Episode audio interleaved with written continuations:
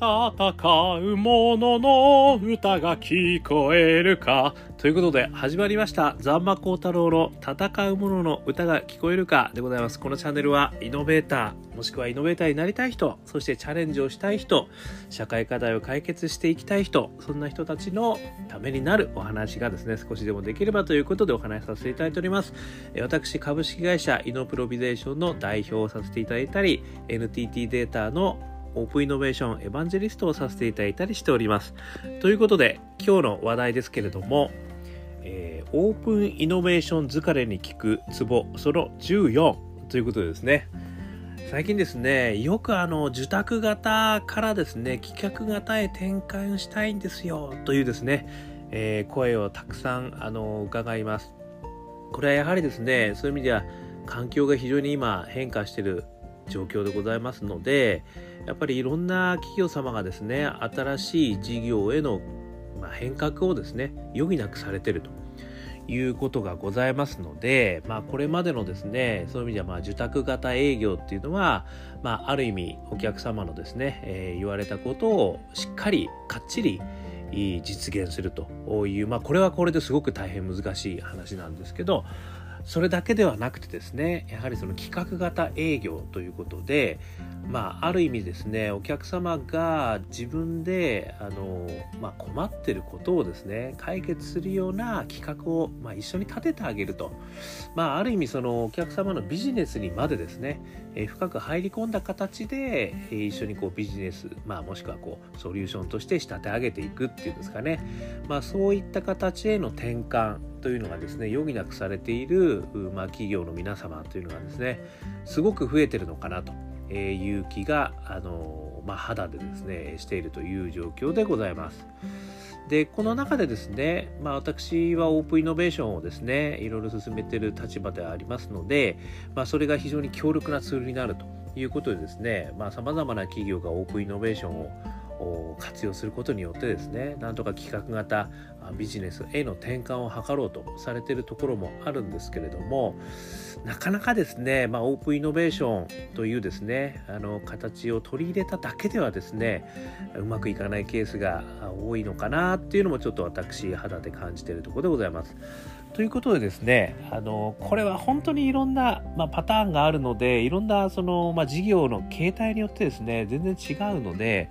まあ、私の今日の話は、まあ、ある一業態に、えー、限った例という形になるかもしれませんが、もしかするとですね、えー、いろんな方々にご参考になるんじゃないかなということでお話しさせていただきます。えー、3つのポイントというのをですね、あの今回挙げさせていただきました。1つ目がですね、上積みを救うですね。それから2つ目は、デカの鉄則、現場100回ですね。それから3つ目が企画型マネジメントと。ね、この3つをですね、ちょっとポイントとして挙げさせていただきましたので、1つずつ説明していきたいと思います。まず1点目の上積みを救うですけれども、実はですね、あの自宅型ビジネスをやってきている企業様の中でですね、やっぱりその一番経営者の皆様がすごく頭を悩ませるのは、受託型ビジネスからですね企画型ビジネスに転換できるまあ、人材をですねどうやって育成するかっていうところにあるんですよね。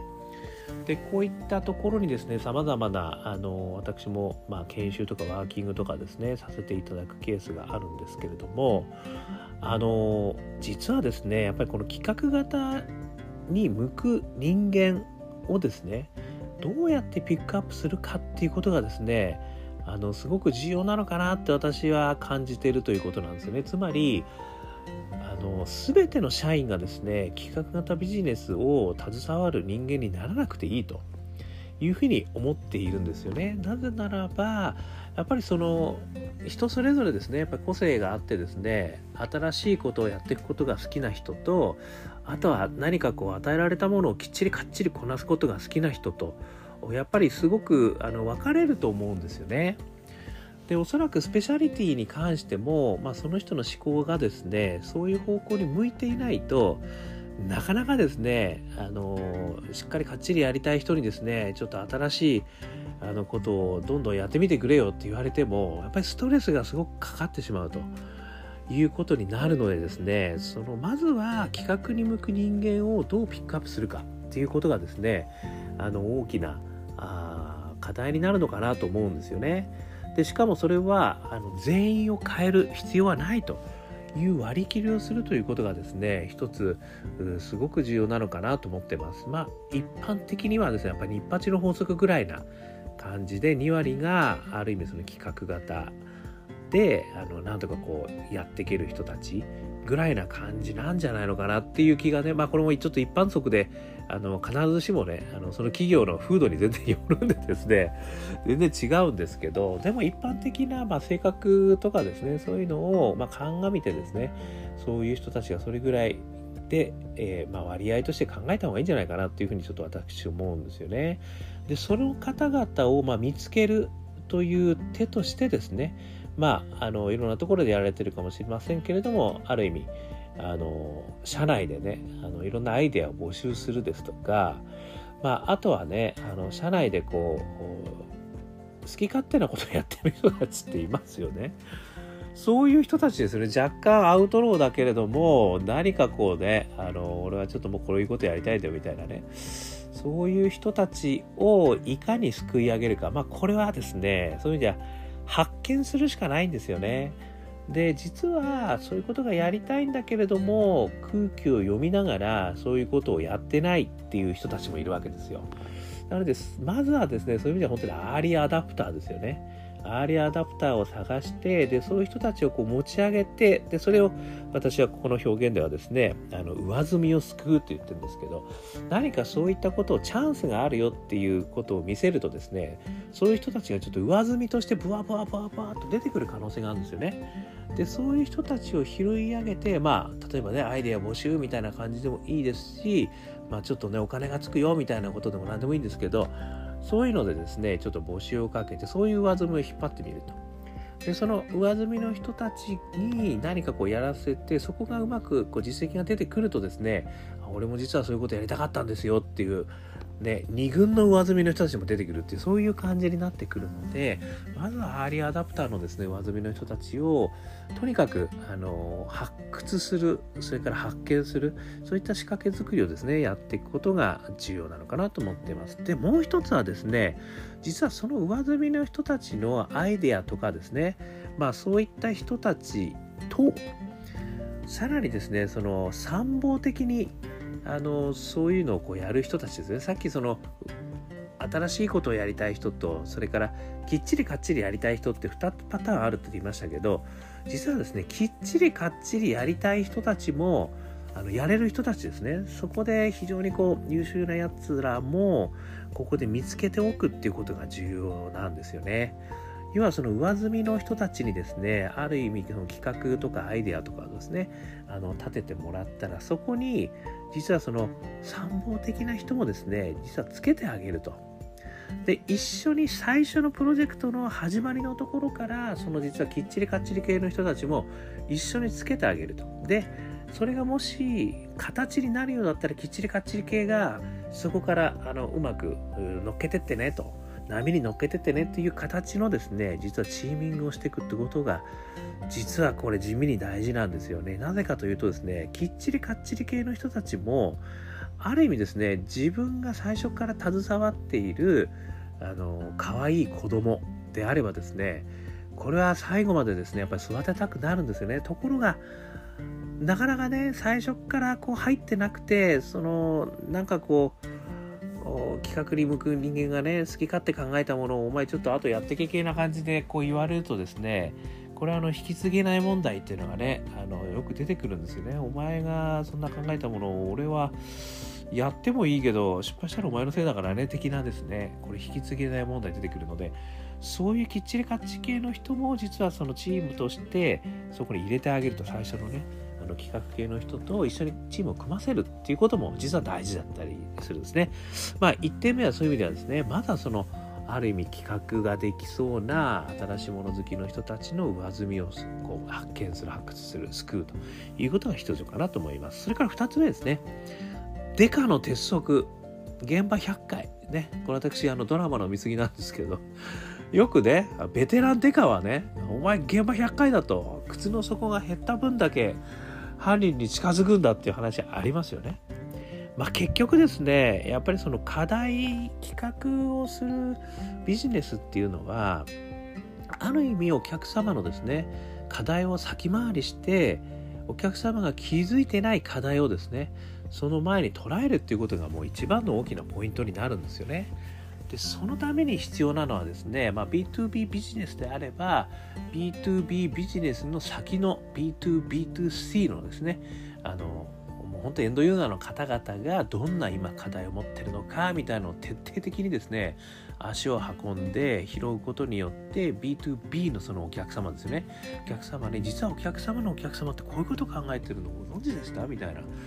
なるほどそうか。我々こう考えてたけどじゃあその先にいるエンドユーザーの方がこう抱えてるんだったらちょっとこういうビジネス一緒にできるかもねみたいな提案ができるかもしれないんですよね。なので、とかくですね、あの受託型ビジネスをやってきた B2B 系の企業の皆様は、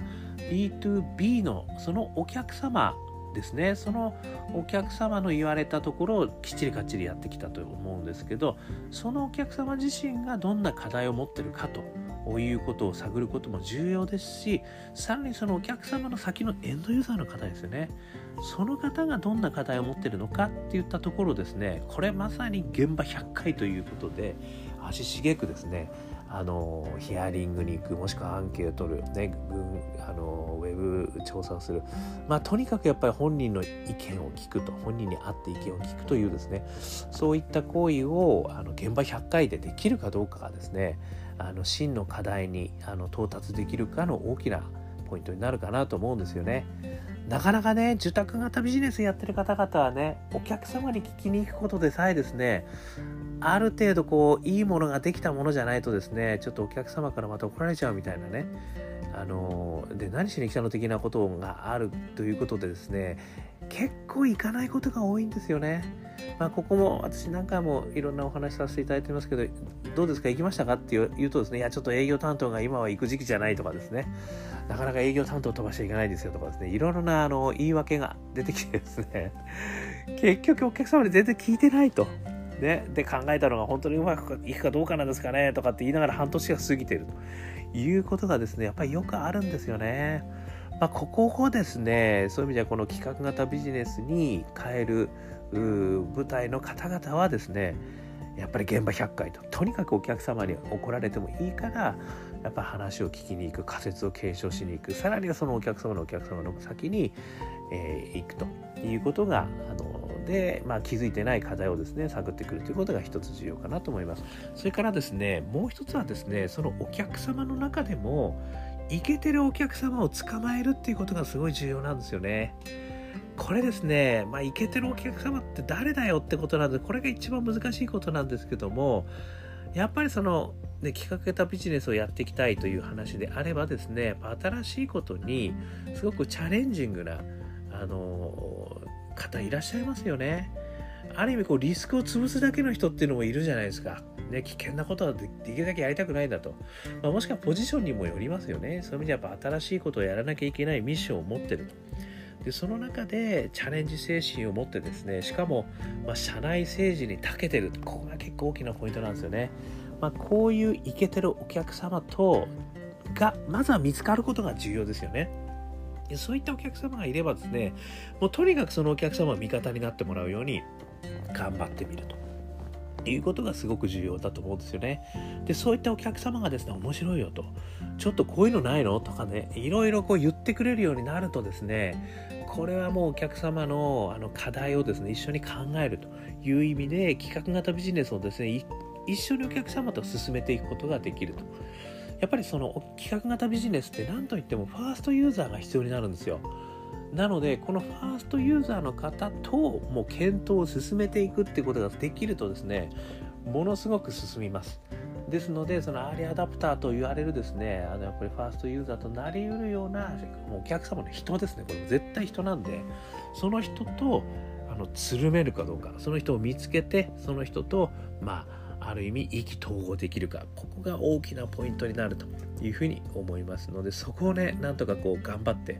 キーマンは誰なんだということをやってみるというのがいいと思いますね。でそこからですね課題が分かったらオープンイノベーションを活用してですねまああのミッシングピースとなるベンチャーを探してくるとかですねあとはさらにあのこういった分野における新しい取り組みをしてる人はいないのかっていうですねベスプラ探しをねお客様と一緒にオープンイノベーションを活用してしてくるみたいなねことにつながるんですね。ここからで来てやっとオープンイノベーションを活用できる段階に来れるというところがですねあの、まあ、非常に道筋としてねきちっと理解してるかどうかがですね実はこのオープンイノベーション疲れを解消するね一つの大きなポイントになるかなというふうにあの思っているというところです。そして3つ目のポイントですね。企画型のですねマネジメントスタイルを入れないといけないってことですよね。これやはりあの受託型のやっぱりビジネスをしてるとですねどうしてもあのある意味ねもう仕様はお客様と詰めてきてると詰めるっていうのがまずもう前提条件になるんで仕様が決まった時点ではねもうそこからこうある意味ねウォーターフォール型でじゃあお客様の言いたいことお客様の背景はこういったことだからこういったものにしていこうと。でそれをじゃあ受託して、えー、もうリスクないようにねあの粛々と作っていくと。いうのがねこれも当然そのマネジメントスタイルになるんですけどやっぱり企画型のビジネスっていうのはあのご案内の通り要は当たるも発見当たるも発見なんですよね。だからこそ企画なんで。だからその当たるも発見当たるも発見をですねある意味リーンにお客様と共に検証していくと。でその検証プロセスで学んだことをさらにまた仮説作って検証プロセス仮説作って検証プロセス。これをやっぱりリーンにですね回していくしかないんですよね。でこれを回していくってことはそういう意味ではですね今までのそのウォーターフォール型の1回使用を決めたらそこからもう変えることなんて絶対無理だよというようなマネジメントスタイルだと全然ダメっていう話になっちゃうんですよね。なのでこのマネジメントスタイルをこの企画型ビジネスの部分は変えていくとで全部変える必要ないんでここについてのマネジメントはやっぱ変えますよというあの宣言が必要かなと思うんですね。で一つはそのリーンにやっていくさらにあのパイプラインとしてですねいくつもやっぱり企画型ビジネスはあの、まあ、ある意味多産多死のものだというふうにですねあの割り切る必要があると思っているんですよね。だからこそ企画型ビジネスなんですよね。まあ当たると思ったらですねあのまあ要は受注して全部利益が上がるんだったらこれ受注型ビジネスになるしで誰もが当たると思ってるものはですねこれも誰かがビジネスにしてるっていう話があるんで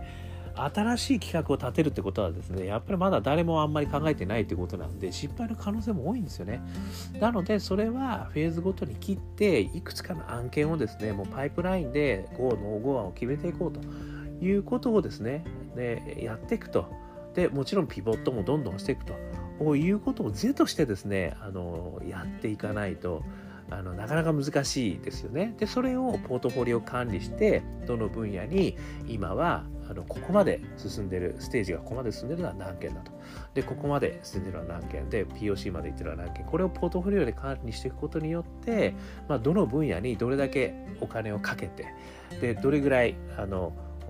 まあ、失敗と成功ですねあの混ぜこぜにしていくかっていうところをポートフォリオ管理であの適宜やっていくっていうのがすごい重要かなっていうふうに思うんですよね。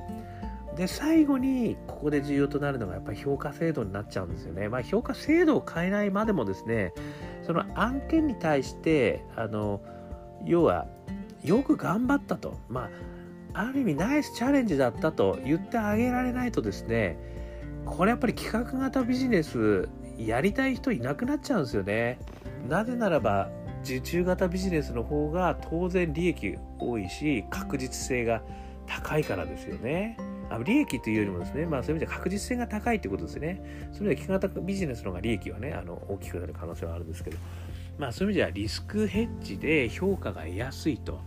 いうものがやっぱりあの受託型ビジネスをやってきたところではですねどうしてもそういうマネジメントもしくは評価の基準になっているのでやっぱりここをなんとか変えないとまあここが一番難しいっちゃ難しいんですよね。あのまあ、ある意味ですね評価制度もそうですしあとはその career development もですね変える必要ありますよね要はやっぱり受注してなんぼ利益なんぼシステムをうまく構築してなんぼということがそのキャリアのステップアップの条件になってることも結構多いですよね。そうすると企画型ビジネスの人はですね利益が出るまでに何年もかかっちゃったりするんでそしたらもうね始めてから3年ぐらいでまた移動とかなんとかしちゃうとですねその人ねすごく面白いビジネスを立ち上げてるんだけど利益がもうちょっと先になっちゃうんでその果実を得る前に移動しちゃうと全然評価とならないですよね。ここがねやっぱりそのある意味ねその世の中ではそのベンチャー企業がシリアルアントレプレナーっていう人たちが認知されてますよね。ですから企業の中においてもですねそのシリアルアントレプレナーということでビジネスを立ち上げた人たちこういう人たちがナイスチャレンジだったともしくはですねそのビジネスを立ち上げてうまくいかなかったけどもそこからたくさんの学びを得た人ですよねこういう人たちをナイスチャレンジということで、まあ、ある意味そのビジネスアントレプレーナーとしての評価を与えてあげるっていうんですかね。そういった形のまあやっぱりこうインセンティブをつけてあげないとですねあのこれなかなかね企画型ビジネスにね移行したいってこう社長がなんぼ叫んだってですねだって評価でそうやって、ね、赤点つくんじゃやらねえよ俺っていう形にね絶対にあの表立っては言わないですけども心の中で思いますよね。やっぱりね、ここをなんとかね、こう救う手立てを、あの、やっぱり考えるってことがね、あの企画型ビジネスへの転換を、まあ、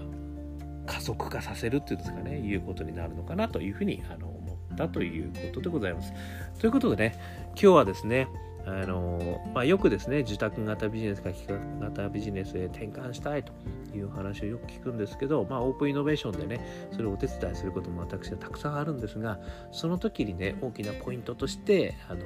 まあ、3つ私の方が、まあ、あの試験としてお話しさせていただきました。1点目がね上積みを救うと、まあ、これはあの企画に向く人間をピックアップすると。そして、まあ、向く人間向かない人間、ね、これをきちっと、まあ、意識するってことですね。で実はチーミングをその時に向く人間とそれからしっかりやる人間を実はチーミングとして最初からその企画のとこに入れておくっていうことも重要だよっていうのが1点目。それから2つ目がですねデカの鉄則現場100回ですね。こう課題の先回りをしてまだお客様が気づいてない課題までねあの